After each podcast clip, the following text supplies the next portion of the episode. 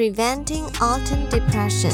Welcome to Traditional Chinese Medicine News. This is Tammy. Today's news article is written in the Zhongguo In traditional Chinese medicine, there is a saying that the nature and the human beings are in harmony.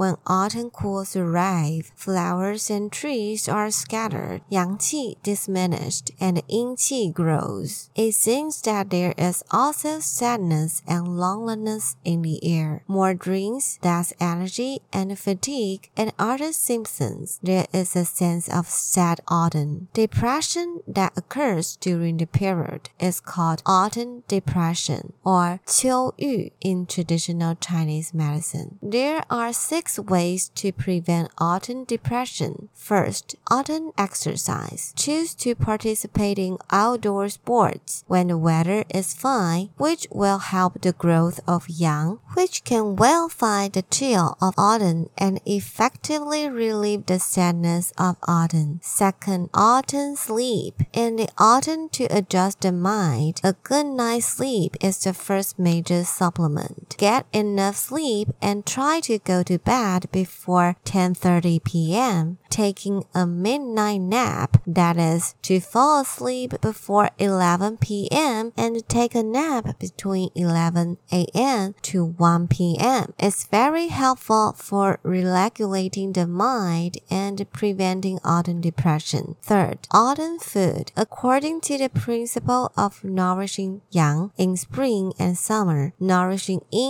in autumn and winter. In traditional Chinese medicine theory, autumn is very suitable for notifying in the dry pathogens of wind, cold, summer, dampness, and dryness of fire correspond to autumn. So to resolve sad autumn, one must moisten the lungs. You can use autumn pear rock sugar to make autumn pear paste. And you can also eat more lung moistening food such as lily, autumn pear, grapes, honey, and water chestnuts to avoid autumn dryness. Next, autumn happiness. Sad autumn can be overcome with joy. Play more with friends and make yourself laugh through various entertainment activities, which can disperse depression and anger. Next one, autumn inspection. Doing a more comprehensive physical examination is the premise of preventing the disease. Preventing microscopic and progressive timely intervention of health risk factors and scientific management of health so as to maintain a good physical and mental condition. The last one is autumn treatment. Autumn is a good time to treat diseases, especially for diseases such as autumn depression, adopting the principle of combining body and disease differentiation with syndrome differentiation in traditional Chinese medicine, applying the method of simultaneous treatment of body and mind, and actively conditioning often achieve good results.